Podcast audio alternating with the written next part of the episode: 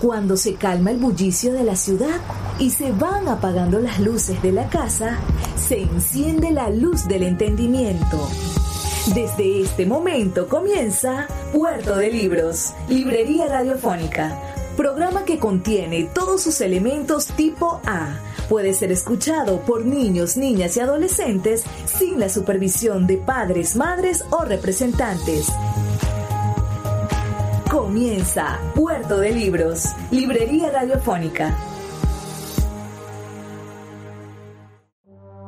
Este programa llega a ustedes con el apoyo de Puerto de Libros, Librería de Autor. Consulta todas nuestras ofertas en nuestras redes sociales arroba Puerto de Libros. Sultana del Lago Editores, empresa zuliana de servicios editoriales. Conviértete en autor. Contáctalos en su página web sultanadelago.com.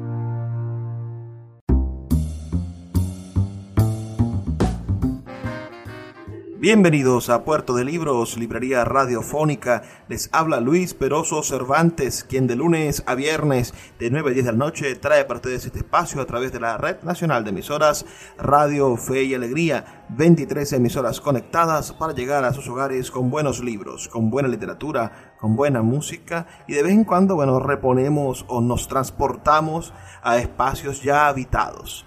Y ese es el caso del programa de la noche de hoy. Estaremos compartiendo con ustedes unos fragmentos de la actividad que vivimos el pasado jueves 21 de abril del 2022, cuando asistimos a la biblioteca de Los Palos Grandes, a la sala Eugenio Montejo, a presentar libros maravillosos, maravillosos libros de escritores venezolanos.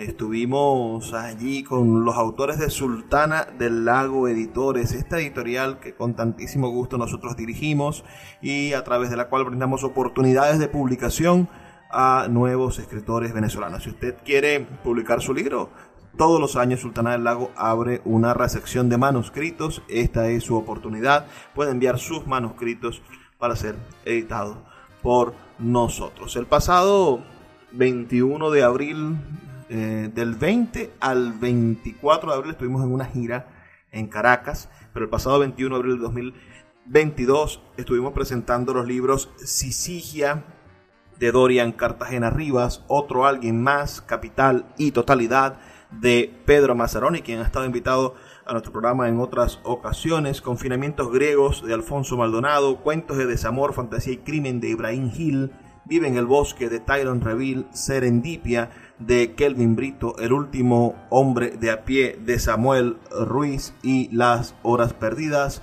de Edinson Martínez. Entonces, el día de hoy vamos a estar compartiendo con ustedes estos fragmentos de esta importante presentación que vivimos el pasado 21 de abril de 2022 en la biblioteca de los Palos Grandes.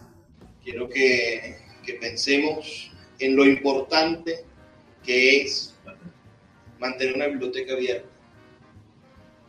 Es casi un milagro en medio de un país donde parece, si vemos las noticias, pareciera que no hubiese posibilidades de vivir en Venezuela. Pero en los momentos más increíbles la vida siempre se expresa, ¿no? En las profundidades del mar hay vida. Después de la bomba nuclear, crecieron las adelfas. Y creo que, que aún así somos todos un ejemplo de esa constancia, de ese deseo de supervivencia y de, la, del tesón necesario para no perder lo más importante que tenemos, que es nuestra identidad y nuestra, nuestra pertenencia a un, a un espacio y a, a una cantidad de contenidos que llamamos humanidad.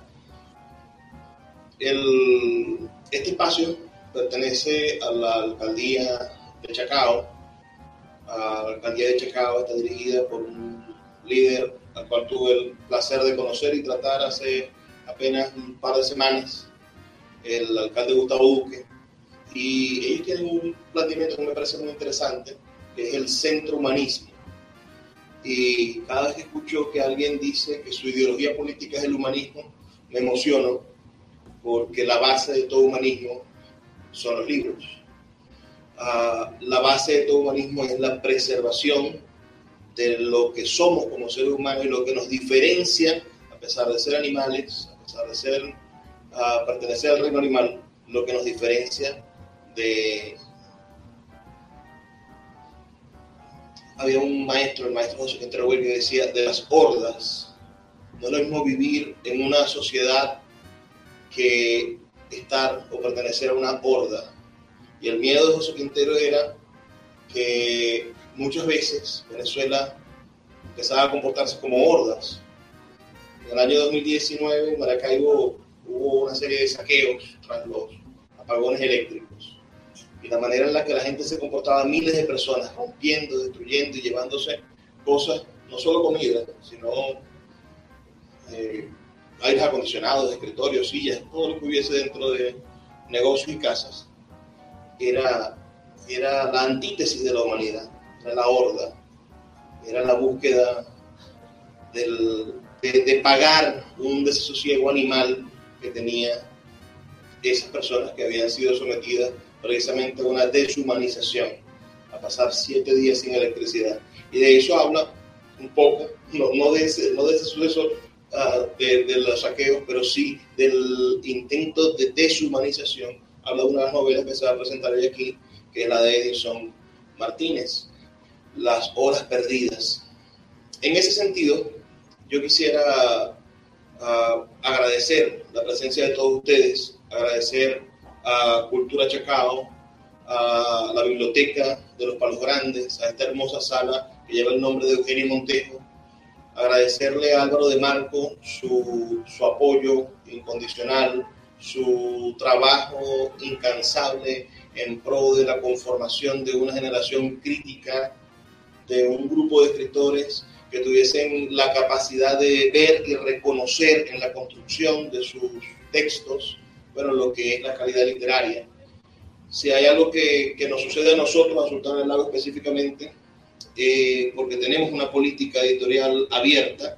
Nosotros tenemos ya cuatro años abriendo una recepción de manuscritos y permitimos que cualquier persona, sin cobrarle por ello, hay editoriales que reciben manuscritos pero te cobran por página. Uh, nosotros sin cobrarles recibimos sus manuscritos y si encontramos buenos libros, los publicamos sin cobrarles.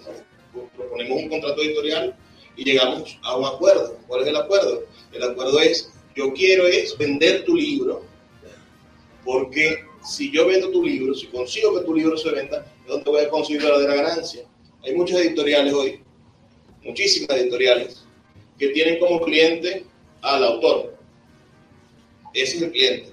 Yo necesito que el autor, bueno, pague por el diseño, pague por la corrección, pague, pague, pague, pague, pague, pague, y después lo empaqueto con 500 libros y que vaya a ver qué va a hacer con sus 500 libros. Nosotros creemos que el juego está en lo contrario, en poder conseguir que un autor venda mil libros, tenga mil lectores o más. Porque allí es donde está la, volver otra vez a la mística de conseguir lectores para crear autores verdaderos.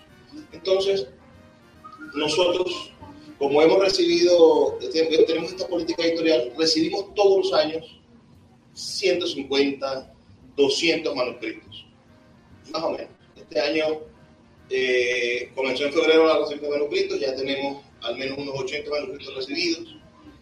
Y una de las cosas que vemos en la mayoría de los manuscritos que recibimos es la falta de criterio del propio autor para medir la calidad de su libro.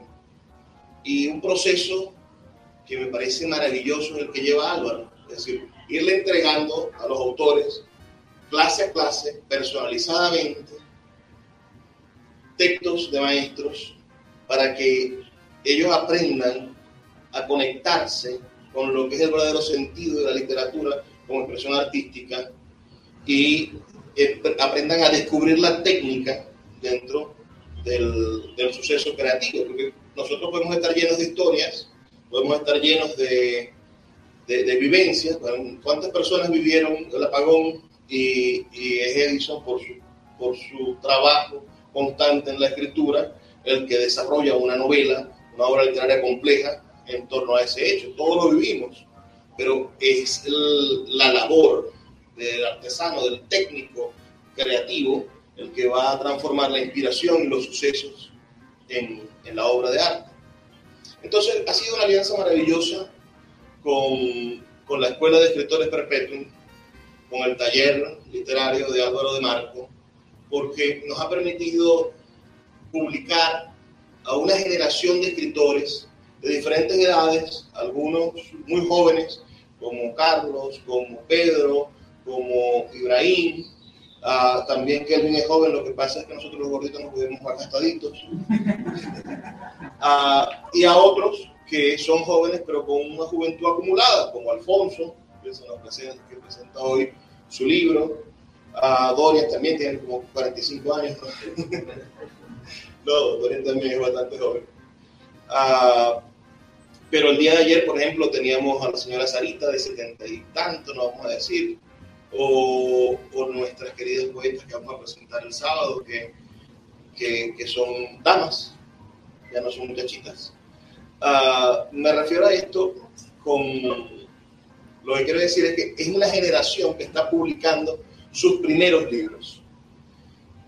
Estamos haciendo eclosión de una nueva literatura una literatura que ya, lamentándolo mucho, no tiene a las transnacionales del libro para que les pauten o para que les den la, la, pauta editorial de, de, la moda internacional. Si estuviese aquí Alfaguara o Random House o estas editoriales que hicieron el boom literario de principios de este siglo, en el 2002, 2003, 2004, 2005, cuando se empezó a complicar la cosa aquí, las editoriales dijeron, bueno, vamos a invertir en publicar autores venezolanos, en publicar literatura venezolana, y se puso de moda gente maravillosa como Francisco Zuniaga, como eh, Federico Vegas, eh, como Fedor Santella, se pusieron de moda y fueron editados bajo los criterios de las grandes editoriales, de Alfaguara y de Random House, como les digo, entre algunas. Pero el control de cambio hizo que esta gente se fuera y se qued, quedamos de alguna manera huérfanos de la guía estética de las editoriales internacionales y hoy por fin estamos editando de nuevo, pero con nuestra propia guía estética, con nuestro propio deseo de desarrollar una literatura auténtica y sin los patrones que nos impongan las modas de, de las grandes editoriales. Las grandes editoriales repiten patrones se vendió muy bien en España esto, bueno, yo buscar un escritor que escribió parecido, en Perú y en Colombia les pago menos derechos de autor, produzco menos libros y me es más fácil hacer un mercadeo con una persona de allá.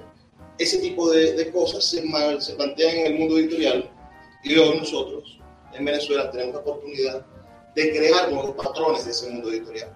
Cada uno de los libros que hoy presentamos son obras únicas que se parecen más allá del, del, formato de la colección, con su vino tinto y, y sus recuadros en negro que están casi en el mismo sitio, más allá de ese formato de colección, no tienen otro gran parecido. Cada uno es dueño de un estilo. Escuchas Puerto de Libros con el poeta Luis Peroso Cervantes. Síguenos en Twitter e Instagram como arroba Librería Radio. Puerto de Libros, librería de autor, la librería que estás buscando. Te invita a visitar sus dos sedes en el Teatro Varal de Maracaibo y en la Vereda del Lago. Dos cautivadores espacios donde podrás entrar en contacto con la literatura, con el arte, con todos los conocimientos de la humanidad a través del instrumento maravilloso que es el libro abiertos de lunes a domingo. Consulta sus redes sociales arroba puerto de libros o su página web www.puertodelibros.com.be donde encontrarás la tienda virtual más grande de libros de Venezuela. Puerto de Libros, librería de autor, la librería que estás buscando. El poeta Luis Peroso Cervantes le acompaña en Puerto de Libros, Librería Radiofónica, por Radio Fe y Alegría, con todas las voces.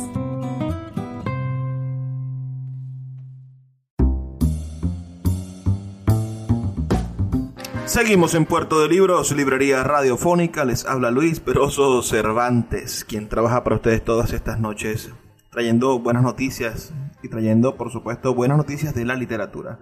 Estamos escuchando parte de la presentación que vivimos el pasado 21 de abril de 2022 en la Biblioteca de los Palos Grandes, en la sala Eugenio Montejo. Vamos ahora a escuchar las palabras que diera nuestro amigo el novelista Álvaro de Marco sobre la presentación de estos libros de la colección Perpetuum.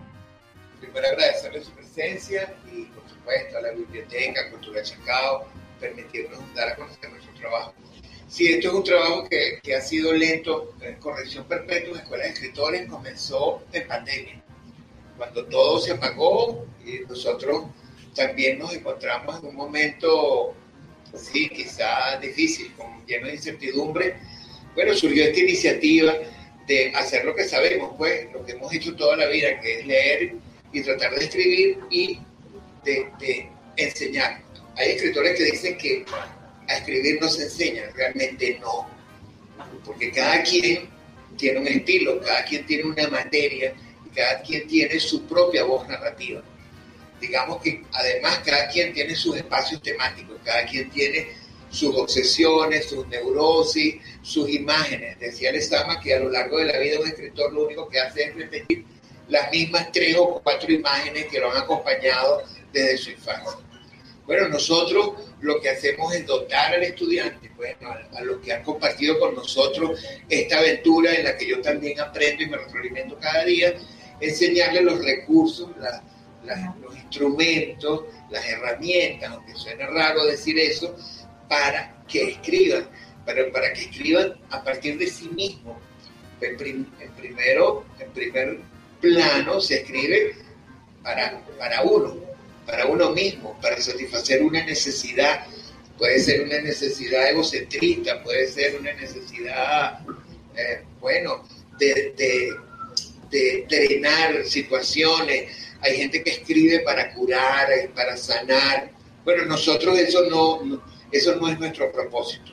Nuestro propósito es tratar de hacer arte, de escribir, pero de escribir lo mejor posible. Y de eso es lo que hemos de lo que nos hemos ocupado los últimos dos años. Corrección Perpetua es un taller internacional. Hemos tenido estudiantes extranjeros de ocho países. Dos de ellos han publicado con la Sultana del Lago. Y hemos tenido estudiantes venezolanos en 14 países. Los venezolanos que desde allá están escribiendo su nostalgia, su tristeza, sus dramas, sus maltratos y también su satisfacción de encontrar nuevos ambientes de crecimiento y de paz y de, y de todo lo que la vida es. Bueno, hoy sí nos toca de verdad que ayer bauticé un libro mío, La ciudad de los muchachos, mi tercera novela, eh, eh, que está ambientada en, un, en, un, sitio distópico, en una ciudad eh, irreconocible, en una sociedad indeseable, pero donde un estudiante para todas las noches, por 10 noches, va a ver un ciclo de películas de Alfred Hitchcock. Allí conoce a alguien a quien intenta imitar. Ambos son actores de teatro, él de 17, el otro de 60. Y en ese encuentro del cine, el teatro y esa sociedad opresiva, surge una historia bastante sorpresiva y bueno, tengo que hacerme propaganda también. Entonces hoy estamos en compañía de estos ilustres caballeros y que de verdad yo me encantaría poder hablar de cada uno. Cada uno es, como acaba de decir Luis, es una, es una aventura distinta. En el caso, por ejemplo, de Alfonso, Alfonso es un hombre con una gran cultura y, y él, a partir de los griegos, a partir de, de, mitos y, y, y, historias que debían ser documentadas y que partían de un conocimiento, hizo relatos wow, en los que uno se zambulle y comienza a, entrar en esa dicotomía, no sé si esa será la palabra, de lo actual con lo antiguo. Y empieza a convivir con, cosas que pues ya no le pasan por la mente a mucha gente. Y bueno, sí, es un, material completamente distinto al que puede hacer Dorian. Dorian le eh, escribe con más fantasía. Sin embargo, tiene un cuento fabuloso donde intenta hace una biografía de Jimmy Ángel, también documentada, con una bibliografía, y incluye ficción. Entonces, eh, nosotros estamos mezclando género, que es lo que actualmente eh, se está usando en la literatura, pues eso que llamamos autoficción, no ficción, todas estas literaturas del yo que han avanzado hacia del realismo, hacia la fantasía y viceversa. Bueno, tenemos a Kelvin Brito, que es una especie de, de Kafka caraqueño, bueno, porque hay similitudes y donde son personajes complejos, con una vida psicológica, con, siempre pensando, construyéndose, y, donde todo pareciera que, nos espera otra cosa, ¿no? Y no es suspenso. Es, una forma de narrar donde la palabra va construyendo el espacio. Bueno, Edison Martínez no es de, de mis talleres, pero escribió algo importantísimo. Otro autor venezolano también ya se ocupó de ese gran apagón que debería, debió dejar a mucha gente escribiendo sobre ese evento. Bueno, Tyron, Tyron, Tyron es excepcional, porque Tyron está influenciado obviamente por Stephen King. Bueno, así lo veo yo. Y, y, y su, lo que él construyó es un, es un asesino en serie aquí, en un lugar cercano a Caracas y, en unas situaciones insólitas, inesperadas y bueno, quedan, quedan, queda miedo en, algunos momentos. Oye, ¿qué va a pasar en la siguiente página? Porque es descarnado y es duro. Y entonces es un estudiante de psicología presentándonos un personaje patológicamente duro y, y sorprendente. Y yo creo que, bueno, Tyron nos va a deparar, todos ellos nos van a deparar futuras obras que nos van a, impactar. Bueno, ni hablemos de Pedro Mazzaroni. Pedro Mazzaroni es el más prolífico de, los estudiantes que hemos tenido. Ya ha publicado dos novelas y un libro de cuentos. La literatura de, de Mazzaroni va también de lo cotidiano a la fantasía y a lo onírico y donde las imágenes que se mezclan, de pronto una nube del cielo cobra realidad. Entonces hay algo así como que un neosurrealismo, pero dentro de una cotidianidad cercana que sentimos, que apreciamos, que podemos tocar, y sobremanera con un gran lirismo, porque además es poeta, y es un poeta de, lo, de, la actualidad, pues, que, que, dice lo que tiene que decir con, con la mayor frescura. Luego tenemos a Ibrahim, que es algo así como el colmo de la ironía, ¿no? Eh, hay una imagen de, alguien que empuja a, o que quiere empujar a una vieja, a, una señora, al, metro, pero es que él, le dice vieja, el personaje, Javier, le dice, lo, empuja, pero de pronto ocurre algo inesperado que no se lo voy a contar. Pero entonces una ironía es, es un un sarcasmo, hay una risa de sí mismo. Pero sobremanera todos somos unos cultores del lenguaje, escriben con, con se, han, esmerado en escribir con el mejor español y el mejor caraqueño que pueden, que hemos podido, hemos trabajado en eso y yo estoy muy orgulloso de ello y lo que dice Luis, ojalá que esto sea cierto, Estamos creando una generación de nuevos escritores sin edad, no es una generación. Eh, también tuvimos un alumno de 85 años que escribió unas crónicas muy buenas y que va a bautizar su libro también el domingo. Todos estos libros fueron publicados en el 21 y bueno, lo que pasa es que ahora la pandemia nos permitió salir. Bueno, yo no les voy a quitar más tiempo, ahora que lo conozcan. Ah, y se me olvidó un autor que no ha llegado, el más joven, y por eso se lo vamos a disculpar. Tiene apenas 20 años, es músico, canta rap y tiene unos cuentos, El último hombre de pie. Es un libro apocalíptico. Siempre son situaciones, wow. Y de pronto al final surge la esperanza. La oruga rompe y se convierte en mariposa. Bueno, los dejo hasta aquí. Eh, arroba corrección perpetua para que conozcan nuestro trabajo y a petición del público el primero que va a hablar va a ser Kermit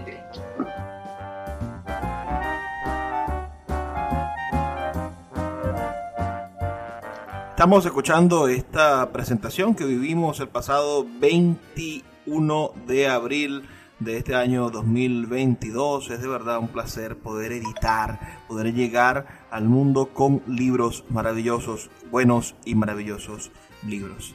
Agradecido de verdad por todas estas personas que nos han permitido ser parte de su historia personal, publicando sus libros. Recuerden que ustedes también pueden ser parte de esta historia. Eh, pueden ser parte de nuestra editorial enviando sus manuscritos. Visiten nuestra página web sultanadelago.com para que descubran nuevas y maravillosas oportunidades del mundo editorial venezolano. Vamos a hacer una pausa de dos minutos y ya volvemos con más de Puerto de Libros, Librería Radiofónica. Puerto de Libros, Librería Radiofónica, tu canal diario para encontrar nuevos libros. Con el poeta Luis Peroso Cervantes. Síguenos en arroba Librería Radio.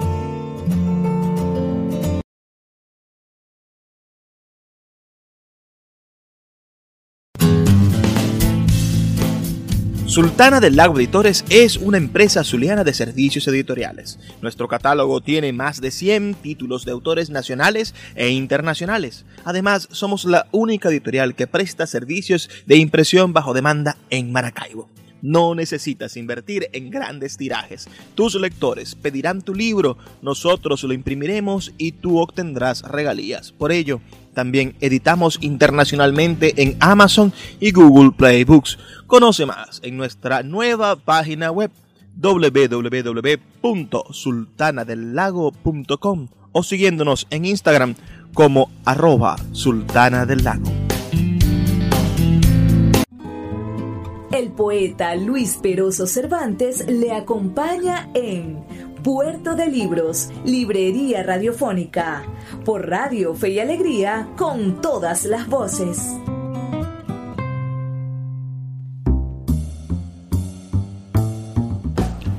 Seguimos aquí en Puerto de Libros, Librería Radiofónica, su opinión para mí es muy importante. Háganmela saber al 0424-672-3597, 0424-672-3597 o a nuestras redes sociales arroba librería radio en Twitter y en Instagram. Vamos a escuchar ahora algunas de las palabras de estos nuevos jóvenes maravillosos escritores que nos brindaron su conocimiento y su talento a través de los libros, libros que están disponibles en Amazon, en Google Play Books y en la página de Sultana del Lago en sultanadelago.com.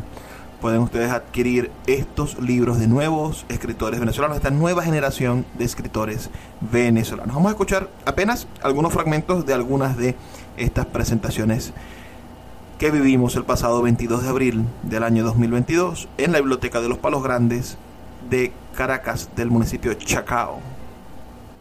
Comencemos por escuchar a Kelvin Brito, autor del libro Serendipia. Pues sí, eh, ante todo, muy buenas tardes a todos. Muchas gracias por, estar aquí. Buenas tardes también a, los colegas escritores. El, el, libro, la propuesta, la propuesta que hoy pues, conmemoramos es Serendipia. Serendipia, un nombre bastante llamativo, un nombre poco también difícil de pronunciar para, para algunas personas al principio, pero que es una palabra que es un anglicismo, que me han preguntado, ¿por qué ese título? Es, un anglicismo, es decir, una palabra tomada en inglés, el inglés serendipity, y significa eh, una, una búsqueda mejor dicho, un hallazgo, un hallazgo que se halla de forma fortuita. Eh, vamos a ilustrarlo un poquito mejor. Supongamos que usted está buscando las llaves de su auto en el bolsillo del pantalón y de repente se consigue, buscando las llaves del, auto, se consigue un billete de 50 dólares.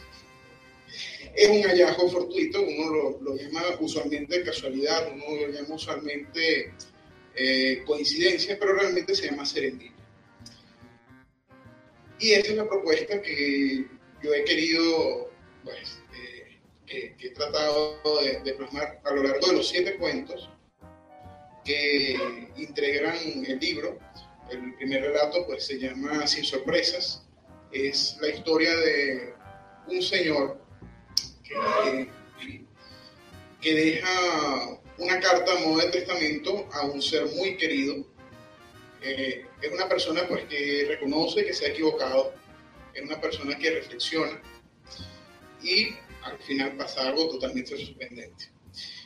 Luego tenemos La Vez. La Vez es eh, la historia de un muchacho que recuerda su primera salida con una muchacha, muchos años después. Y este, se nos narra ahí la, pues, la situación de cómo fue ese, ese encuentro. Eh, luego tenemos la oportunidad. La oportunidad es la historia de un muchacho que jamás conoció a su abuelo, sin embargo, parece que lo ha visto. Eh, y, y, bueno, tiene una serie de, de, reflexiones al respecto. Tenemos la clínica. La clínica es la historia, una historia muy absurda, está cargado con mucho absurdo, hay mucha confusión en, en esa historia, pero es porque el ambiente opresivo transcurre precisamente en una clínica que eh, digamos, donde los papeles entre los doctores y, los eh, pacientes se intercambian hasta ese límite llega. Y realmente pues es algo muy, muy apasionante, muy interesante. Eh, posteriormente también tenemos pues el, encuentro, que es la historia de, la historia de un muchacho que está en un colegio, curso de quinto grado, y se consigue de repente con un adulto, empiezan a usar palabras, el adulto lo rescata porque le están haciendo bullying, lo que llamaríamos hoy bullying, y empiezan a conversar, tener una conversación interesante. Y eh, posteriormente tenemos también el, relato La partida de Horacio. La partida de Horacio es este, el título un juego de palabras. Eh, y resulta que es un señor que al parecer eh, está a punto de irse de su casa. Este, sin embargo, padece algunas complicaciones y al parecer es precisamente por el juego. Entonces, a eso hace un poco de alusión en el título.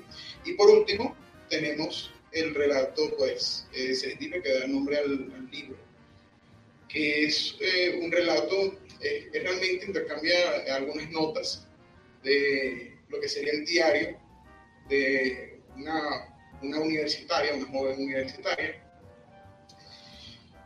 con también algunos episodios, porque esta muchacha empieza a conocer a un muchacho, este, y, bueno, eh, realmente son, son, digamos, si, yo podría, si yo pudiera decir algunas coincidencias eh, que tienen estos, estos relatos con la palabra serendipia, es que en primer lugar, todos los protagonistas realizan eh, descubrimientos que no estaban buscando, descubrimientos sin proponérselo.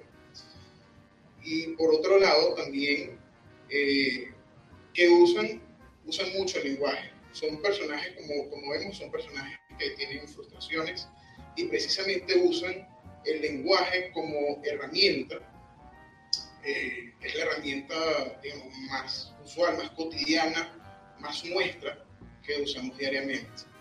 Realmente es un libro, es, el primer bebé, no se lo voy a negar. Y para mí es muy especial estar uh, en esta, en esta oportunidad, pues, hablándoles un poco de ello. Y muy emocionado.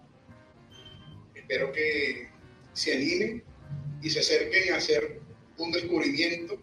Bueno, no van a ser uno, van a ser siete descubrimientos, probablemente más que acaso no estaban buscando. Pues eso es todo. Ahora le doy la palabra aquí a... Ahora escucharemos al escritor sacerdote, a nuestro amigo Alfonso Maldonado, autor del libro Confinamientos Griegos. Bueno, ante todo, pues muchas gracias por permitirnos estar acá en Cultura Chacao. Muchas gracias pues a Álvaro por todas sus enseñanzas y muy honrado que la semana del libro pues tengamos la oportunidad de de que sea Cervantes, me refiero a Luis Peroso, quien nos esté eh, ayudando a presentar lo que ha sido eh, estas líneas que giran con mucho cariño por parte de todos nosotros. Porque mi libro se llama Confinamientos griegos, me halló en España estudiando justamente filosofía griega, o sea, estaba haciendo un curso de filosofía griega, y con el ánimo también de poner en conexión lo que es el mundo antiguo con lo que es la actualidad. O sea, hay ahí desde un deseo cercano a la historia, a la filosofía y al mismo tiempo con las preguntas estas de la tan desagradable posverdad que al final pues termina siendo una especie de claudicación ante lo obvio. Y la pregunta de si el mundo antiguo tiene algo que decirnos, sobre todo gigantes como por ejemplo este Platón. Y lo que yo hice fue, usé un truco, usé el truco de acercarme a Platón, quien tenía vocación de dramaturgo y antes de filósofo, y por eso que él crea diálogos, pero también estos diálogos él asume mitos. Y yo entonces eché mano a algunos de los, de los mitos, algunos de los, de los diálogos, los intenté interconectar entre ellos para poder presentarlos de manera pues poco más o menos amena a quien se atreva a incursionar en las líneas del cuentario. Y, y bueno, pues creo que salió bastante bien la, la experiencia. El nombre de confinamiento griegos, por eso me llevó confinado en un monasterio en España, no retirado de una montaña, sino una ciudad, en lo que es Logroño. Y desde allí, una vez que ya se había calmado la parte de estudios, pues le tomé más en serio el taller de narrativa que lo tenía retrasado por lo que estaba presentando y lanzaron ese, ese, esa serie de cuatro cuentos. Dos de ellos están ligados a lo que son los diálogos de Platón. Eh, hay uno que tiene que ver con un mito propiamente griego y otro fue más bien el, el, el revuelo, busca describir lo que fue el, el, sobrevolar el mundo antiguo, sobre todo lo que es el siglo IV, siglo V, eh, intentar entonces sobrevolar en lo que muchas veces no se conoce, que es el contexto histórico, el contexto geográfico, y poder pasear por allí, porque parece que cuando hablamos de Sócrates o Platón, estamos hablando de seres etéreos, gente que, está, que, que, que vivió una especie de nube, en vez de un contexto que es también político, que también es social, que también es económico, que al mismo tiempo este, de, de, de, de, encuentros y desencuentros, que es de conflictos con otras ciudades del entorno. Entonces todo eso busca ser retratado y al final creo que el objetivo del cuentario no solamente es de que el lector pueda disfrutarlo, sino que el lector pueda tener elementos a partir de la ficción como para acercarse más adelante a un Platón, por ejemplo, y degustar lo que él en la antigüedad decía y que creo que sigue teniendo vigencia en los actuales momentos. Muchas gracias.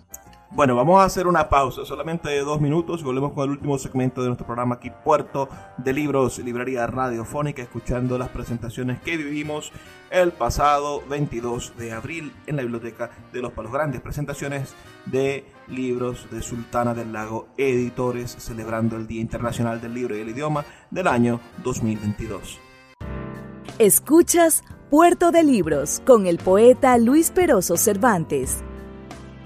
Síguenos en Twitter e Instagram como arroba Librería Radio.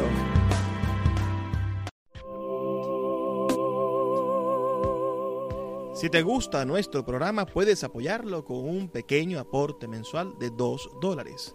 Un acto de micromecenazgo puede mantener en línea nuestro programa a través de nuestras plataformas virtuales y de la Red Nacional de Emisoras Radio Fe y Alegría. Sé parte de la manera en la que transformamos la realidad y el pensamiento a través de la literatura. Apóyanos para seguir llevando a tus hogares Puerto de Libros, Librería Radiofónica. Más información al 0424 672 3597. Poeta Luis Peroso Cervantes le acompaña en Puerto de Libros, Librería Radiofónica, por Radio Fe y Alegría, con todas las voces. Llegamos al final de nuestro programa. Este es nuestro último segmento y vamos a seguir escuchando algunas presentaciones, algunas palabras de presentación de escritores de que estuvieron presentes en esta actividad. Para conocimiento de todos, bueno, ese día 21 de abril tuvimos el libro Sisigia de Dorian Cartagena Rivas, otro alguien más, Capital y Totalidad de Pedro Mazzaroni, Confinamientos Griegos de Alfonso Maldonado, Cuentos de Desamor, Fantasía y Crimen de Ibrahim Hill, Vive en el Bosque de Tyron Reville, Serendipia de Kelvin Brito y El Último Hombre de a Pie de Samuel Rus. Además de eso presentamos al zuliano Edinson Martínez con su novela Las Horas Perdidas. Vamos a darnos la oportunidad de seguir escuchando autores venezolanos aquí en Puerto de Libros, Librería Radiofónica. Escuchemos al autor del libro Sisigia, Dorian Cartagena Rivas. Hola, buenas tardes. Eh, bueno, mi nombre es Dorian. Eh, buenas tardes también para mis colegas, los escritores. Eh, bueno, básicamente mi libro es un comentario, cuenta también, igual que Alfonso, cuatro cuentos de fantasía.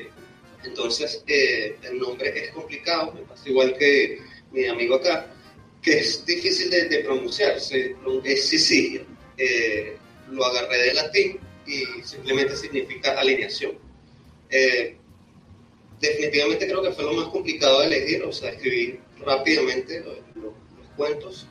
Profeta de testigo, creo que eh, le di chola y, yo estaba apurado, alucinado, decía, no sé, o sea, no me va a dar tiempo, tengo que entregar, tengo que entregar. Y el profe me dice, cálmate, que fuiste uno de los primeros y, todavía tienes chance. Y duré como dos semanas eligiendo el, título y fue precisamente porque eh, fue lo más complicado. Eh, hay algo particular en cada uno de los cuentos, que es que en cada uno hay un eclipse, y dije, bueno, puede ser que se llame eclipse todo el cuento, o todo el libro. Pero después me puse a analizarlo y todo lo, lo, que tenían en común era que estaban eh, conectados unos con otros. hay personajes que se repiten en los distintos cuentos, a pesar de que están separados por milenios, eh, y básicamente de ahí salió el nombre. Sicilia es alineación y el primer cuento se llama El vuelo del ángel, que es uno de los favoritos del profesor porque está situado acá en Venezuela cuando Jimmy Ángel dio a conocer a nivel internacional el Salto Ángel. Eh, está otro que se llama El Camino hacia el Dorado, también situado aquí en Venezuela, que antes se creía que el Dorado está eh, se encontraba acá en, en Bolívar y hubo un conflicto bélico y básicamente en eso está situado eh, ese cuento. El tercero se llama eh, La Rosa Azul, es completamente fantástico, no está situado en ninguna parte del mundo. Y el último se llama El Castillo en la Luna. Y se llama El Castillo en la Luna porque básicamente hay un castillo en la Luna, pero está orientado a la cultura egipcia, que ellos están muy conectados con el Sol y la Luna. Entonces los cuatro cuentos, pensando en qué le puede gustar a, a las personas, una de las cosas geniales que tiene la fantasía es que no es solo un tipo de fantasía, hay muchísimos tipos de fantasía y eso es lo que tiene que pensar el escritor a la hora de, eh, valga la redundancia, de escribir. Que todas las personas que se acerquen a ver tu lectura, a ver lo que tú escribiste, eh, puedan encontrar algo con lo que puedan identificarse. Y así fue que creé los cuatro cuentos, eh, que de alguna u otra manera están conectados entre sí. Y bueno, hablan de viajes, hablan de superación personal, del el amor desde distintas perspectivas, no solo de una pareja, sino el amor a un padre, el amor entre amigos, eh, la fraternidad. Y yo creo que eso es una de las cosas más importantes que yo quería revelar en cada uno de esos cuentos. Que al final del día la gente pudiese introducirse y leer algo que fuese un poquito más allá de, de lo común. No solo a través de la fantasía, que bueno, puede llevar a mundos subreales, sino también a través de una conexión emocional con cada uno de los personajes, que creo que es una de las cosas más importantes a la hora de escribir.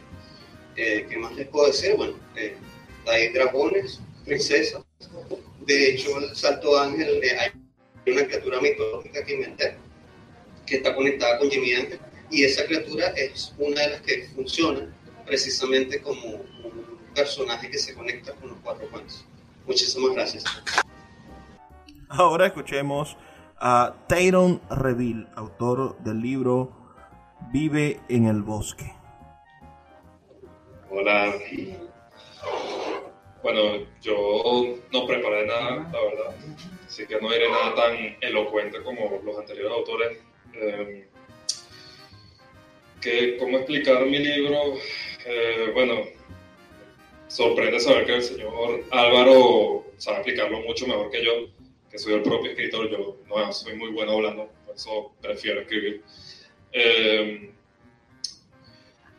bueno, toda esta historia comenzó, de alguna manera siempre supe que iba a estar aquí, creo. Es como una especie de sueño hecho realidad, ¿no? o bueno, quiero pensar que es el inicio del sueño. Y mm, diría que empezó a los siete años, desde que estuve en esa librería en Guarenas y, y ese libro que me encantó llamado Drácula. Y gracias a mi mamá que me, me cumplió el capricho de regalármelo, es que empezó la aventura, ¿no? La aventura de escribir, que es, que es una cosa, creo que extraordinaria, porque de alguna forma sientes que mueres en la realidad y naces en la escritura. Naces en un mundo fantástico y completamente nuevo. Y creo que bueno, el género principal que se podría decir es el terror el terror viene del miedo, ¿no? El miedo que es algo que, que realmente no existe en la naturaleza, no, existe en el mundo. Es algo que viene solamente de nosotros, de los seres vivos. Específicamente de los humanos, porque los miedos más complejos vienen, por supuesto, del, ser humano. Y para poder hablar de miedo, hay que hablar hay que hablar de cómo pensamos nosotros, cómo pensamos las personas. ¿Y qué nos da miedo? O sea, desde, desde los insectos, desde un motorizado con, con parrillero, desde una habitación oscura, desde un presidente y de ese miedo de no cumplir aquello que nos proponemos. Por eso creo que es a veces tan importante encararlo y escribir de, de él de las tantas maneras en las que se puede escribir. Yo creo que eso es todo lo que podría decir de, de mi novela. Muchas gracias. Buenas tardes. Eh, Finalicemos con la participación del más joven, claro, dejando por fuera a algunos de nuestros otros invitados, pero escuchemos a Samuel Rus, autor del libro El último hombre de pie. De todas las aquí presentes, soy el menor de todos. Para mí, en verdad, es un orgullo pertenecer a la Sultana del Lago y Corrección Perpetua, porque me han enseñado muchas cosas, en verdad. Yo empecé en la lectura y en la escritura cuando tenía 10 años, que me regalaron mi primer cómic. Yo empecé con los cómics, antes que los libros. Yo veía que en los cómics había historias que a pesar de que son dibujos y a pesar de que son historias simples, la imaginación siempre nos brinda algo.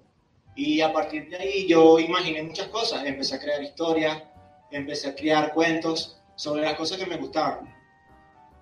Este, mi libro surgió, El último hombre en pie, en la etapa de la pandemia, cuando las personas en ese momento, cuando estábamos solos, que no sabíamos qué iba a pasar, que había una enfermedad a través de nosotros que todo el mundo tenía esa duda de que qué iba a pasar, si íbamos a morir, si el mundo se iba a acabar.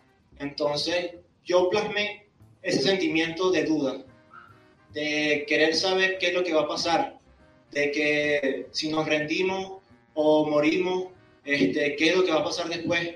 Yo quise imponer en mi libro las ganas de seguir en pie, de seguir actuando por una causa.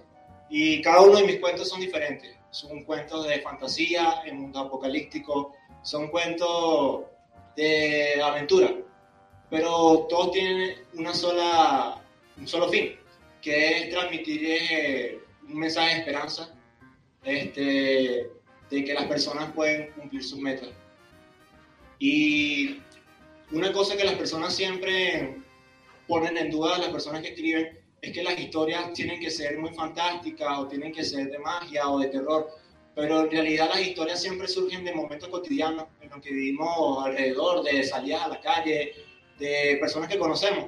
Ahí surgen las verdaderas historias que merecen ser escritas y las personas como nosotros los escritores es algo muy satisfactorio porque a través de los libros y de las escrituras podemos crear mundos.